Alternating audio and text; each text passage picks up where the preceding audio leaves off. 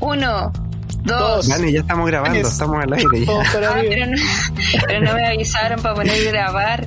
No, si ya estamos Un, grabando, dos, estamos tres, grabando este noveno. Por favor, Un, déjeme dar la tres, bienvenida al para programa. Huevito, huevito para la mano, por favor. Para la mano. Sí, huevo, te voy a bajar la mano. Eso. Ya. Estamos iniciando este noveno capítulo ya de el podcast de Mala Leche. Eh, Noveno capítulo. tenemos- ¿Noveno capítulo ya? Esto es ¿Y la- todavía no peleamos? ¿Y No. todavía no peleamos? Esto, No. no. esto es un- una No, maravilla. ¿Deberíamos pelear? No. Sí. No, bueno, empecé, Como bueno. Backstreet Boys. Como los ¿Quieres cambiar, Backstreet el, Boys. Y ¿quieres cambiar el logo? ¿Quieres pelear? Real quiere cambiar el logo, pero Sí, siempre quiero cambiar el logo, pero Mira, pero una vez más que quieres cambiar el logo y sa- saca un salvoconducto y van a pelearlo a la casa. Oye, se está acabando la era de los salvoconductos, pero no porque esté mejor la cosa, sino que porque la gente se está olvidando de sacar los salvoconductos y está empezando eh, a volver a la, comillas, normalidad, a esta habitualidad cotidiana que teníamos desde, bueno, que teníamos en un paréntesis es entre enero y fines de febrero, porque pensando en lo que ocurrió en octubre, el, el término normalidad quedó medio obsoleto. ¿Normal y qué? Sí, sí, y... y ¿Qué es la complejo, normalidad? Está complejo el tema porque eh, las autoridades están llamando, o, o- o no sé si llamando, pero se está, se está dando pie a, a que la gente vuelva a retorne trabajar. seguro. Seguro. le cambiaron el nombre de, de retorno a la normalidad a, a retorno seguro, una cuestión media rara, una entelequia Que es más inseguro que compleja la y extraña. Y aquí estamos, pues. Es que tú cachai que. Lo, ¿Tú te acordás cuando Oye. vimos Full Metal Alchemist? Ya, sí. La Sí. máquina capitalista necesita avanzar. Y el catalizador para esa máquina va a ser sangre humana, amigo. Igual que la piedra filosofal. Salfate eres tú. No, de un mono chino. Ese es mi, mi. Ah, ya. Esa es tu fuente. Oye, pero en todo caso no es mentira. Me gusta igual que le demos tranquilidad a la gente. Me Es gusta. que, pucha, mira, te hago un resumen súper cortito. Dale. Porque eso yo no la vaya a ver. Pero debería. Dale, dale. Ya, mira, lo que pasa es que en Full Metal Alchemist es una serie sobre alquimia, como el nombre lo dice.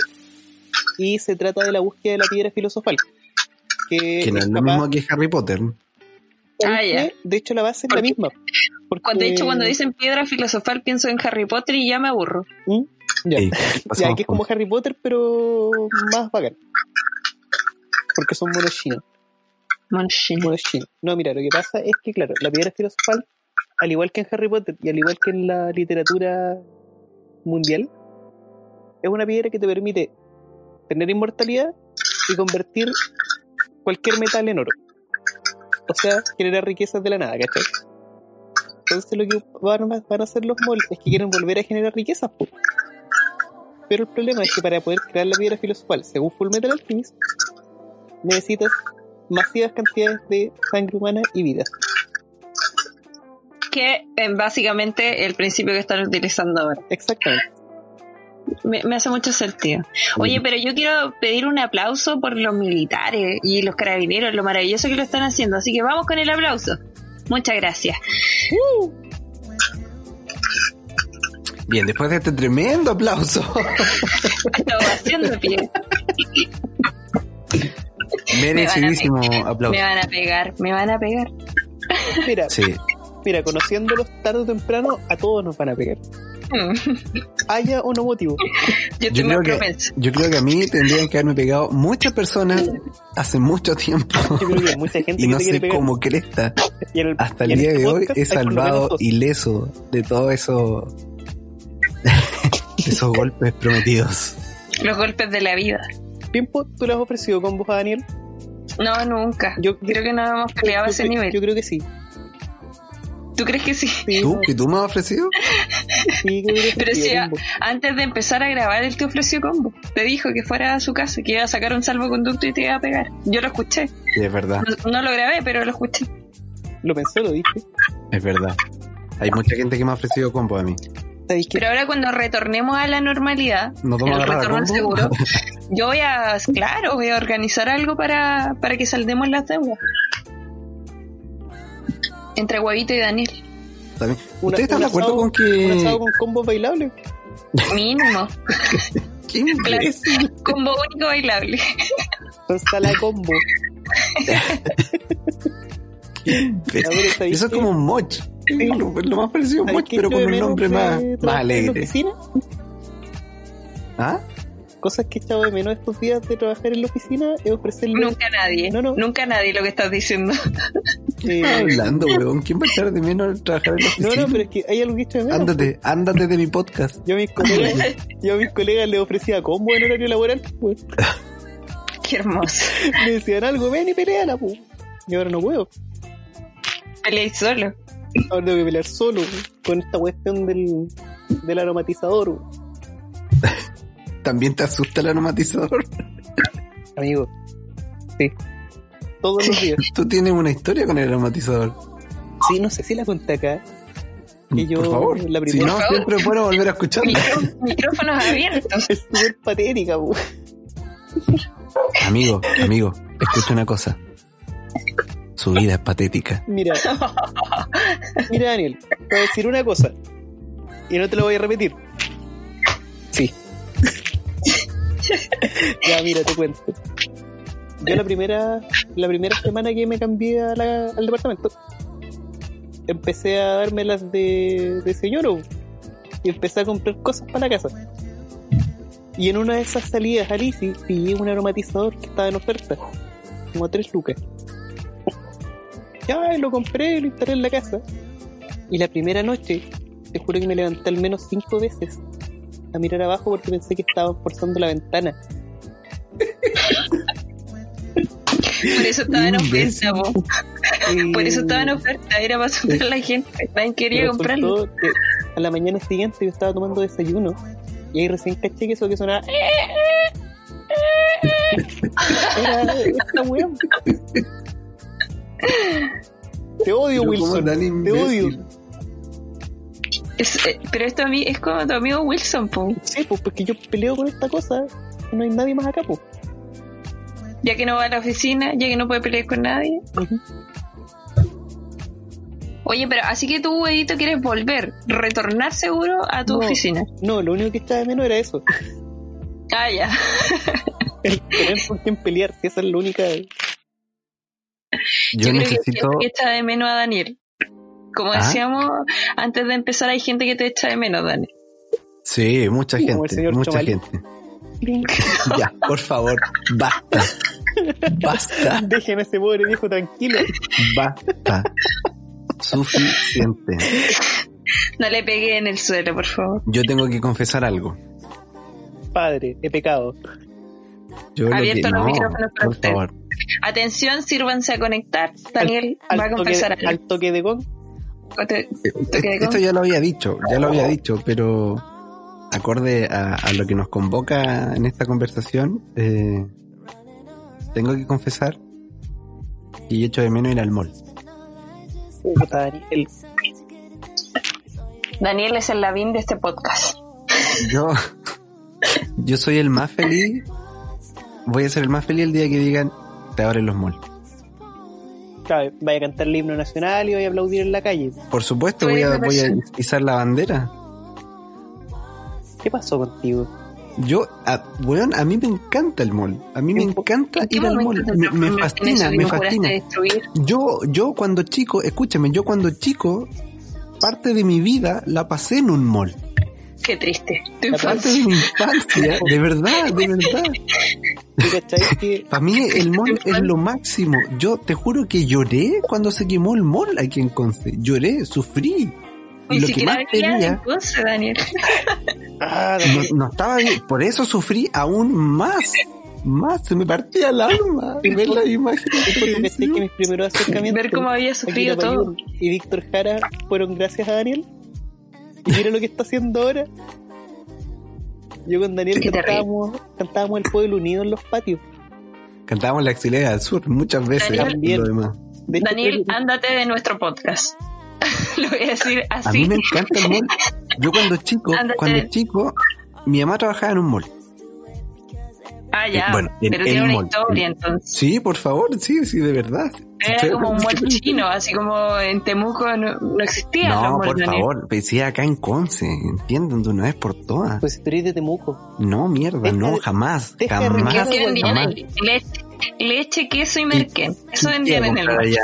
Tu, tu truca. Tu Daniel, truca y una trapa de la cucha. se ¿Qué ¿Qué más? ¿Qué más que tiene un molde de Temuco? Mantas, mantas, merquén y mermelada. En el Manta Y Merquén y Mermelada en el local 102, 103, 114, 125, 18, 47, El 32, lunar 19. 110, me De hecho, era el pasillo de los quesos, el pasillo del merquén, el pasillo de las lanas.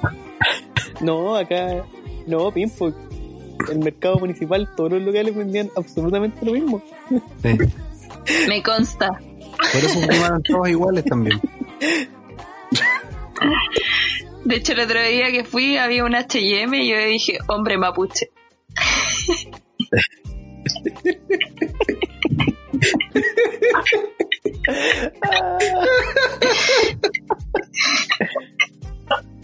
¿Por qué?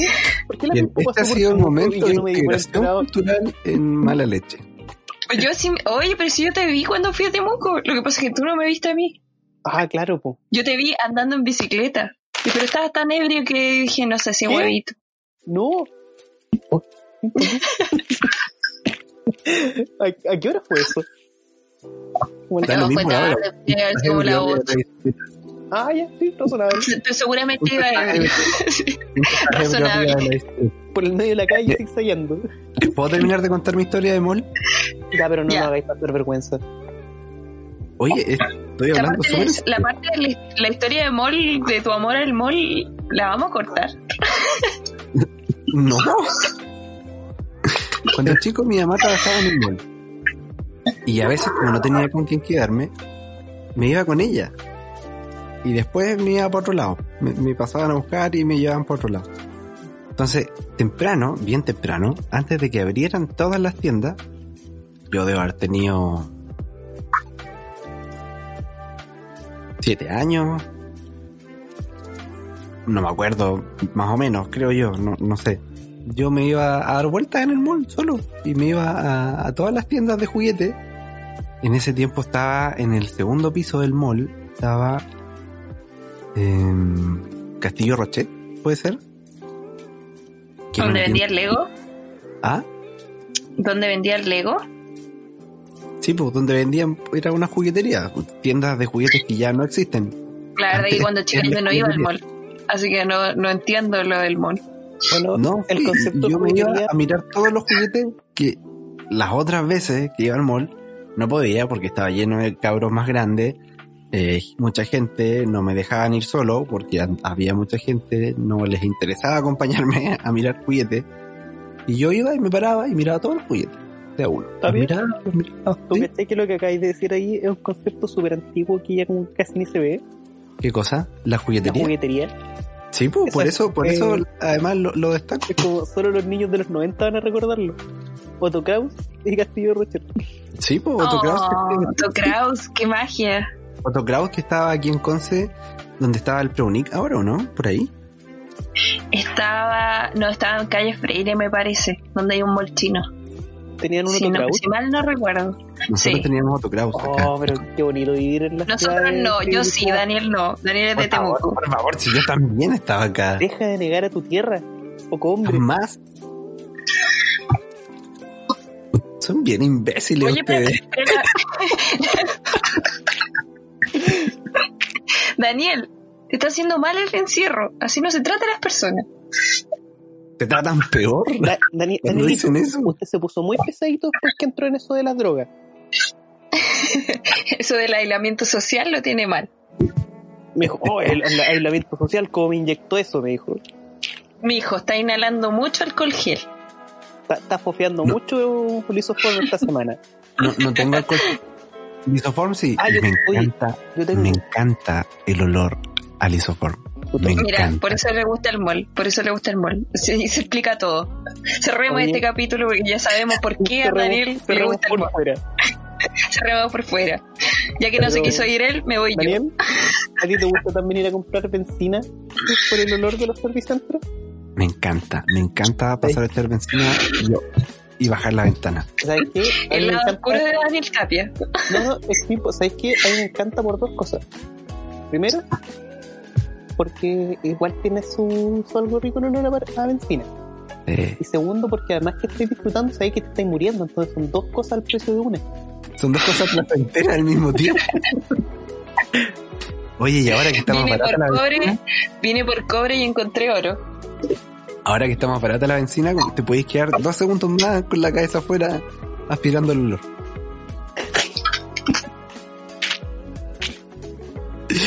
Oye, estos es- consejos, estos consejos, por favor, los niños, no escuchen estos consejos de los tíos Huevito y Daniel, por favor.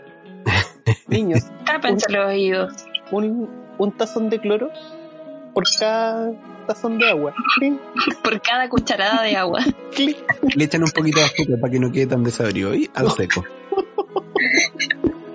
poquito de limón y listo. Para la carraspera, para la carraspera. Oye, hay gente, hay gente que, que ha tomado cloro. Han, han Oye, aumentado sí. la, la, En Estados Unidos. Sí, Aumentaron, sí, pero que- las consultas por por, infecciones por, por, por ingesta de cloro. En pastilla y en Sí, infusión. claro, por stick, weón, se. Ay, pero es que. ¿cómo Pero yo no sé si será-? Pero será casualidad, no sé, o sea, de forma, no sé, dejaste la pastilla ahí, no te diste cuenta, le- la chupeteaste, no, te diste cuenta, No, es que o echaste mucho lisoform en una habitación y te mantuviste mucho rato encerrado, entonces No, te intoxicaste. no, No sé si es una, no sé si es una situación eh, que fue por No, por, pues que por no, otra que- situación o que o es gente que realmente Sí, se la mandó creo- para descontaminarse.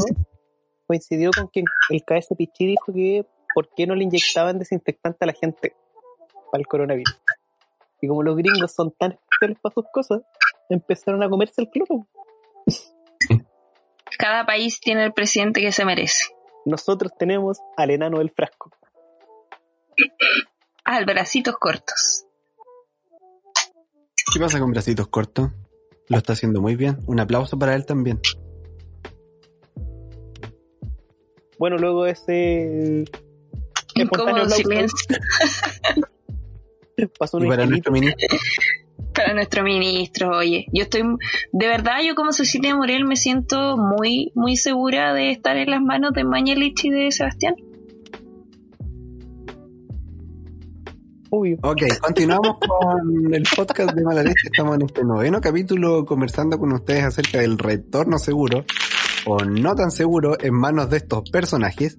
Eh, eh, ¿Cuándo creen ustedes que sería prudente volver o bajo qué condiciones habría que volver? No, pues sí No. tenemos que volver en algún momento. También seamos realistas. No, o sea, Oye, que- Yo feliz, feliz de la vida, no volvería nunca, porque hay un montón de gente a la que no le quiero ver la cara. o sea, yo por mí me quedaría en la casa eternamente. Ustedes saben que yo asocial, eh, sí, yo todo por descubrí, teléfono nomás, y por delivery. Yo Tú asocial, soy- Daniel, no lo puedo creer. No, no te creo. Que tú eres tan amable y tan sociable con la gente. Yo soy, so- yo soy amable. Soy una persona amable. Tan Ah, simpático, la- la entrador. La gente supiera cómo nos habláis en las reuniones de pauta de esta cosa. Sí, de hecho, que no hayas dicho las cosas que nos dijiste en este capítulo, eso, o sea, un empelo de la cola. Sí, pero yo soy amable. Pregúntale a mi, mi mamá. Después de dice, ese pequeño silencio. mi mamá dice, oye, Pregúntale pesadito ese Daniel, ojalá no vengan más para la casa. Es tan, es tan garabatero, Bueno, tu, Danielito. tu- tu mamá me adora. Tú, vieras tú. Líder Ah, no. negativo. Vamos a seguir. Oye, yo creo que podríamos retornar a la normalidad eh, cuando bajen los contagios. Si hoy día tuvimos más de mil contagios, estamos ni siquiera llegando al pic de lo que se pensaba de la curva. Y pensar en retornar seguro a la normalidad ya desde la semana pasada que se empezó a retornar en los servicios públicos, me parece una irresponsabilidad. O sea, no, hay que ser un experto para darse cuenta de que no es el momento para regresar. Y en el caso que tuviéramos que hacerlo, eh, lo hagamos con la mayor responsabilidad posible, porque hoy en día la gente como que siento que le perdió el miedo y ya no están tomando las medidas necesarias, muchos se están lavando las manos así nomás porque ya no me pasó nada. Eh, entonces, se están tomando las medidas como a la ligera. Yo creo que no es el momento para retornar. Es como, puta, ya bajó la velocidad, me saco el paracaídas no. Claro. Yo debo confesar que en la semana fui al supermercado y cuando volví ya no lavé las cosas con cloro. Me perdiste el miedo, vos, ¿viste? Sentiste que ya te sentiste seguro. ¿Le perdiste el miedo a la muerte? No, es que hice un análisis a ver, yo fui temprano y se supone que el supermercado lo desinfectan en la mañana y después al mediodía. Entonces yo fui temprano. Andaba muy poca gente cuando yo fui. De hecho, en el, adentro del super tenemos que haber estado 10 personas, como máximo. Muy poca gente. Entonces yo hice el cálculo de que eh, poca gente o prácticamente nadie tomó las cosas que yo había echado el carro. Entonces cuando volví, además que eran poquitas cosas. Cuando volví, me dio lata preparar eh, la solución de cloro con agua. Y pensé, este tarro o este paquete de fideos que estoy comprando, no lo voy a ocupar de aquí a una semana. Probablemente. Ya murió el bicho. sí, las otras cosas. Claro, el bicho ya tiene que estar muerto. el razonamiento de este Entonces... y eso lo venía pensando en el camino, de hecho, yo creo. que lo contó con toda esa calma y con toda la convicción. Estoy hablando súper en serio. Eso, eso pensé. Entonces dije, ¿qué Niños en sus casas, no escuchan al tío Daniel. Ustedes sigan desinfectando sus productos. Es un consejo de la tía Pim. Entonces yo agarré las cuestiones y dije, bueno, ¿y qué tanto? Y total, después cuando lo tome me lavo las manos. ¿Y qué tanto si me muero? Así que tomé mis cosas y las guardé. De eso han pasado cinco días, más o menos ya, y, y me siento súper bien. Oh. Oye, pero yo vi gente en Twitter preguntando, por ejemplo, eh, ¿qué pasa si me contagio ahora que hay ventiladores? Pensando que, por ejemplo, pueden tener inmunidad a un futuro cuando la cosa se complique mucho más, que yo creo que va a ser la próxima semana. Si se contagia ahora, si se contagia ahora que hay ventiladores, no le va a dar calor. Claro, pero si se contagia ahora, eh, eso no quiere decir que si tú en una semana más te recuperaste, en 14 días más te recuperaste, no te vaya a dar de nuevo cuando sea el momento de. Entonces hay mucha gente que dice como, ay, si me enfermo ahora, voy a tener atención porque no hay mucha gente contagiada. Entonces como que la gente está como segura de que hay posibilidades de que te atiendan sabiendo que todavía tenemos una gran cantidad de muertos, una gran cantidad de contagiados. Yo creo que este, esta curva también responde al fin de semana largo y responde al levantamiento de la cuarentena en Santiago, en, Santiago Oriente. y también la gente está asumiendo que después de que lo de, alta va a tener esa inmunidad al virus, que se ha mostrado que no es así. Hay gente que está recayendo. Yo, creo que, que el ventilador mecánico que no es una, una mascarilla, mm. Sí, es como, ah, bueno, si me enfermo ahora voy a tener ventilador mecánico, ya, amigo, bacán, ¿cachai? Lo voy a tener, pero todas las consecuencias que vaya a tener y, y, eso no te, no te dice que tú vayas a sobrevivir al ventilador mecánico, tampoco. Como cambio de color, por ejemplo, como estos chinos que ahora son negros. Oye, qué bacán. Ojalá que cuando yo me ponga más negra pueda tener una voz más bonita. No, pero eso entiendo que fue porque era un tratamiento muy específico, con otro tipo de cuestiones que puede que haya provocado una reacción de ese tipo, pero creo, creo que no era permanente, creo que era como momentáneo. No lo sé, no. A Michael Jackson no le gusta esto. Seguro de eso. Em, es, es bastante complejo el tema. Yo voy a hacer una pregunta, pero yo sé, después de esto me pueden echar. De verdad. Ya, a ver. De verdad. Pregunta tipo matinal. Eh, no, pregunta tipo Daniel Tapia. Uh, Ya, a ver. todavía. Uh, cerremos, Sí. cerremos el tiro. ¿Cuánta gente se enferma a diario de otras cosas? De otras cosas. ¿Y, y cuánta gente se muere a diario? ¿Cuánta es la tasa de mortalidad diaria en un periodo sin pandemia? Para no decir normal. Claro. ¿Cuánto- Es que justamente- ¿Cuánto, cuánto será? De, justamente delante escuchaba unas una médica argentina, especialista y todo el tema, eh, que ella decía que nos están metiendo el dedo en la boca porque esta pandemia no es tal, que hay mucha, mucha gente que muere por enfermedades pulmonares que no tienen relación con el COVID-19 o este, no sé cómo se llama en realidad el, el bicho. El, eh, el se llama eh, el- SARS el bichito SARS, el SARS. Eh, entonces ella decía que hay mucha gente que muere por, por enfermedades respiratorias y mu- un porcentaje muy menor es el del COVID. Mm. Entonces claramente no tiene la, la mortalidad que debería tener otro. El tema es que es muy contagioso, es, muy, es de muy rápido contagio. No así, por ejemplo, o sea, yo creo que todos todos los años debimos habernos preocupado de mantener estos temas de seguridad, por lo menos en el invierno, con el tema de la influenza y con otras enfermedades, pero no lo hicimos. Y ahora lo estamos haciendo con el COVID porque nos dimos cuenta que es una cuestión que se expande muy, muy, muy rápido y que lleva a la a, no sé si lleva a la mortalidad, pero sí eh, te lleva a una situación de riesgo muy rápidamente, que dos semanas. Claro, es tan, ra- tan alto el contagio que tiene que llega mucho más rápido a los grupos de riesgo también. Y es ahí cuando yo eh, tengo todas esas dudas, ¿cachai? Eh, y, y es ahí cuando llego al supermercado y digo, bueno, ¿qué tanto? No, no limpio las cuestiones y las guardo así nomás, ¿cachai? Porque pienso, ah, me hago esa pregunta, ¿cuánta gente muere en realidad por otras cosas día a día? No es que, no sé, ¿cuántos fallecidos hubieron estos días o cuántos llevamos? Eh, ¿cuán- ¿Cuántos son, Van? No me acuerdo. Eh, tengo, espérame, envían tantos informes aquí en BioBio, tantos informes correctos, muy correctos, eh, que te- me pierdo un poco del, del balance. Pero más o menos, más o Eh, menos. en 18.000 contagiados total. Ya, pero fallecido, fallecido. Fallecidos tenemos 254. No, pero, pero nacional, yo me refiero al nacional. Nacional, nacional. Ya, 300 personas, para redondear.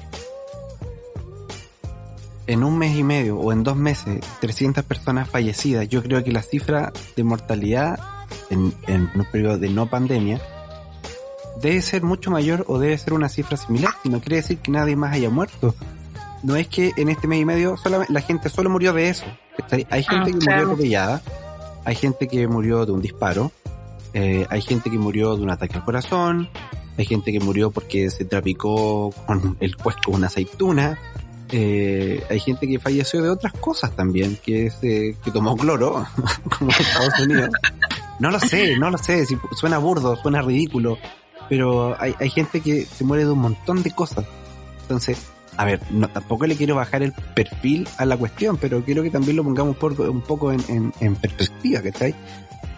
Hay muchas más enfermedades, hay, hay muchos virus dando vuelta. eh, este no es el único, y no es el único que mata. Y, y, y este, aunque todavía no tiene cura, y, y sí mata y ha muerto gente, van cerca de 3 millones de, de personas fallecidas en, todo lo que va de la pandemia, estamos hablando de fines de diciembre, principio de enero, hasta, hasta ahora mayo, cinco meses aproximadamente.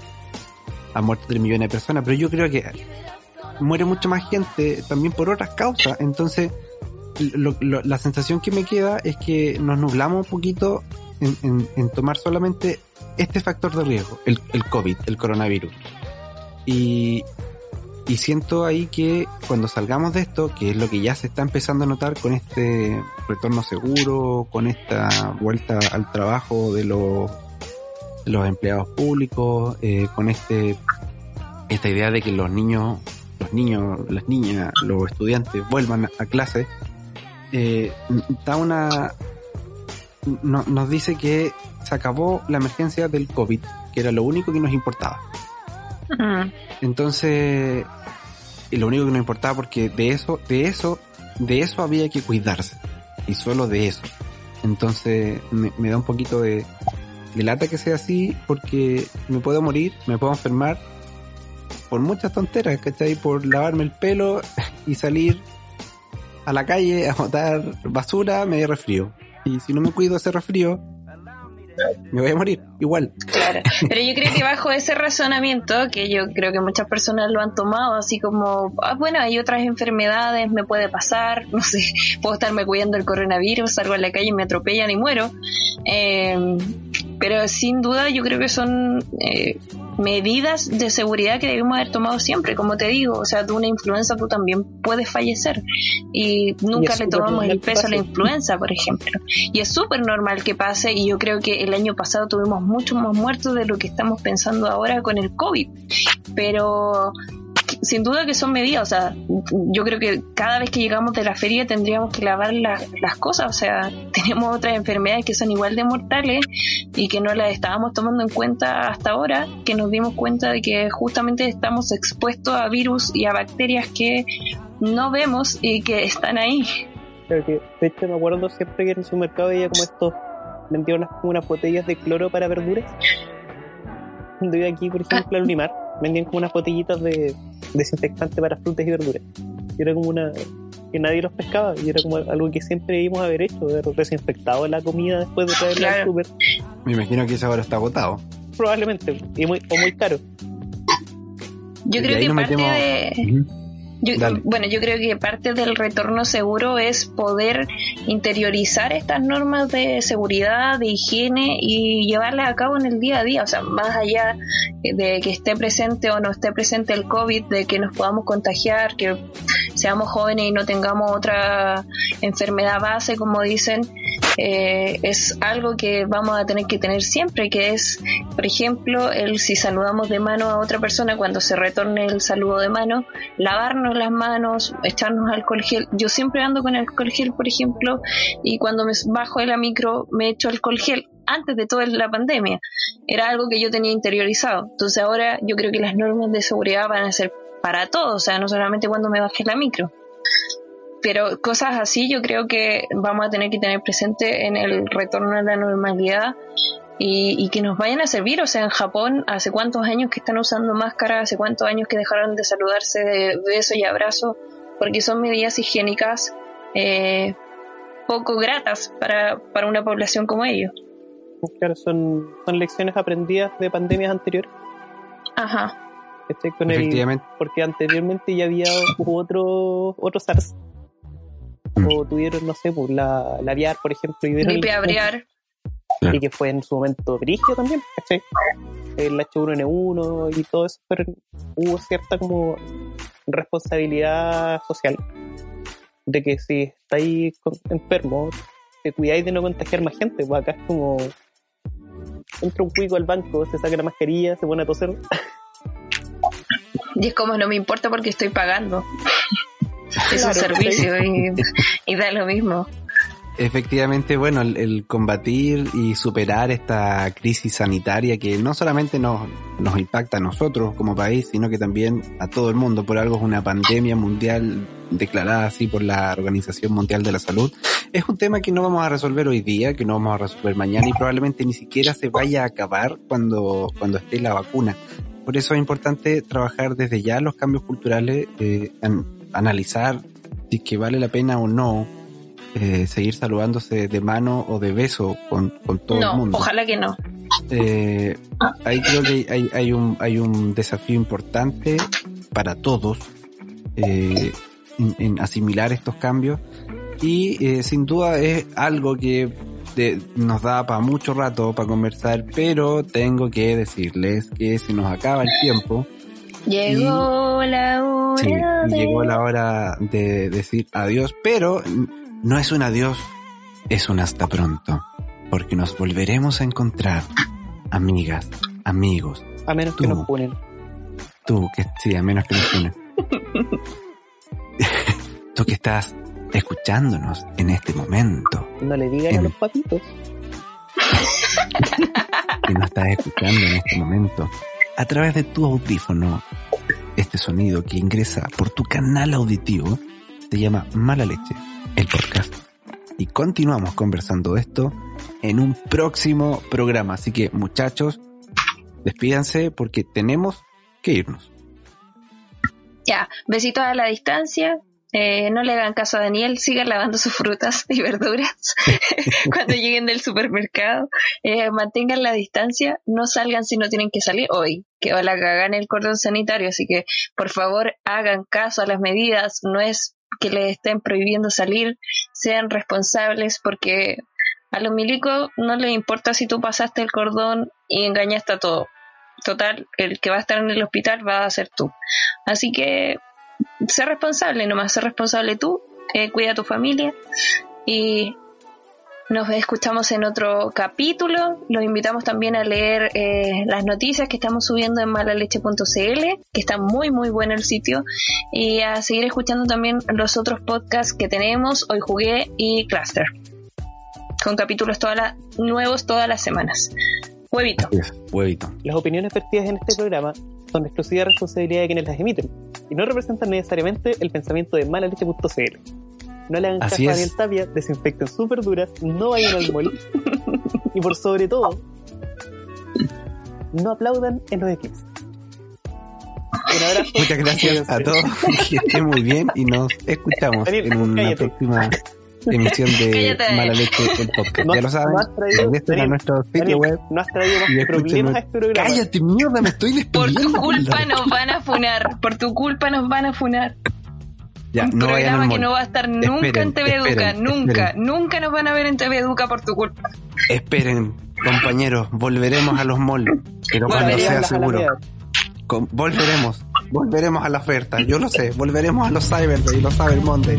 Volveremos, compañeros, pero no todavía. Tenemos que esperar, tenemos que esperar. El ícono del capitalismo. Anti Che Guevara. ¿Por dónde